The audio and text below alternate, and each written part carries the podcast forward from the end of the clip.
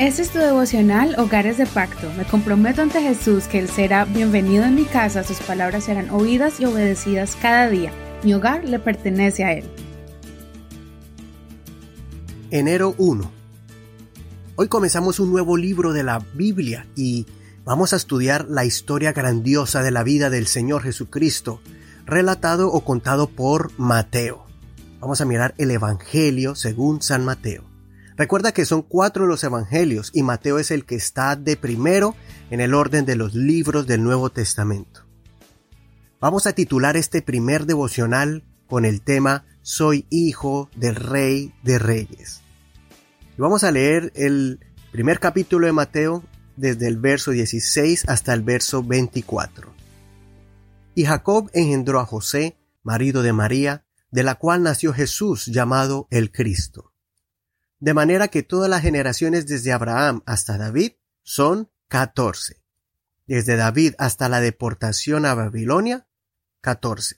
Y desde la deportación de Babilonia hasta Cristo, catorce. Nacimiento de Jesucristo, verso 18. El nacimiento de Jesucristo fue así. Estando desposada María su madre con José, antes que se juntasen, se halló que había concebido del Espíritu Santo. José, su marido, como era justo y no quería infamarla, quiso dejarla secretamente. Y pensando él en esto, he aquí un ángel del Señor le apareció en sueños y le dijo, José, hijo de David, no temas recibir a María tu mujer, porque lo que en ella es engendrado del Espíritu Santo es. Y, dar, y dará a luz un hijo, y llamarás su nombre Jesús, porque él salvará a su pueblo de sus pecados. Todo esto aconteció para que se cumpliese lo dicho por el Señor por medio del profeta, cuando dijo, He aquí una virgen concebirá y dará a luz un hijo, y llamará su nombre Manuel, que traducido es Dios con nosotros. Y despertando José del sueño, hizo como el ángel del Señor le había mandado, y recibió a su mujer pero no la conoció hasta que dio a luz a su hijo primogénito y le puso por nombre Jesús. Antes de comenzar a estudiar esta carta y todo el Nuevo Testamento, es necesario entender el propósito y la perspectiva con que los autores de los Evangelios y de las demás cartas que componen el Nuevo Testamento fueron escritas.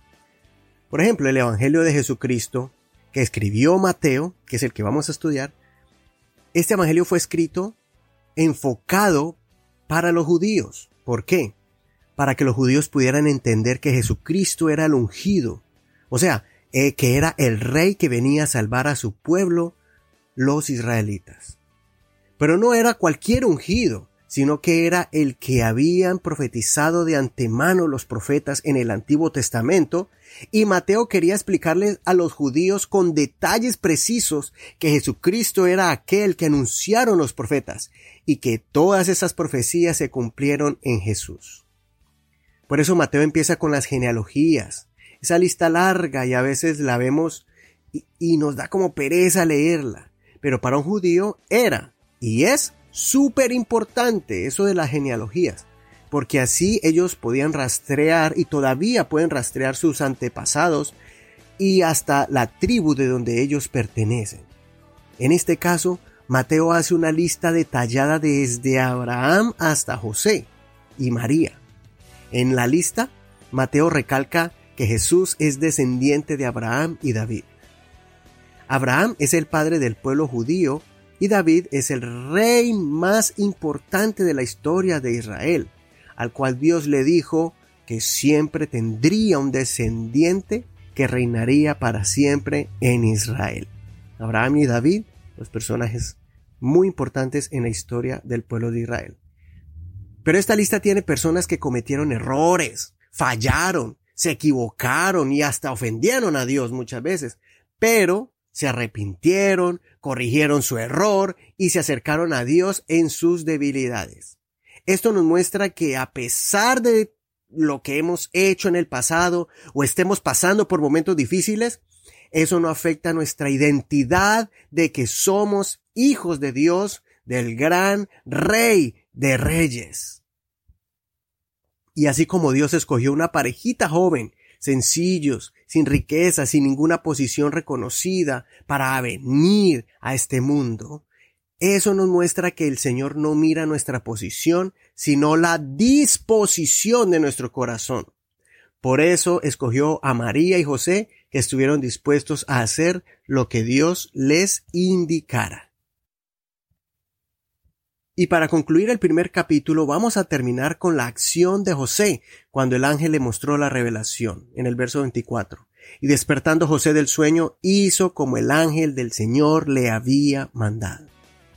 Pregunta, ¿crees que Jesús es Dios? ¿Crees que Dios se hizo hombre? Otras preguntas, ¿crees que el Señor te ha llamado a pesar de tus debilidades? Y otra, ¿Estás dispuesto a creer y obedecer a lo que Dios te ha llamado? Espero que las respuestas a estas preguntas sean respondidas con un sí.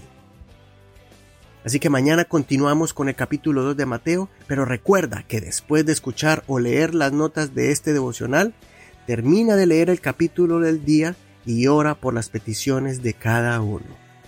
Bendiciones de Dios para ti.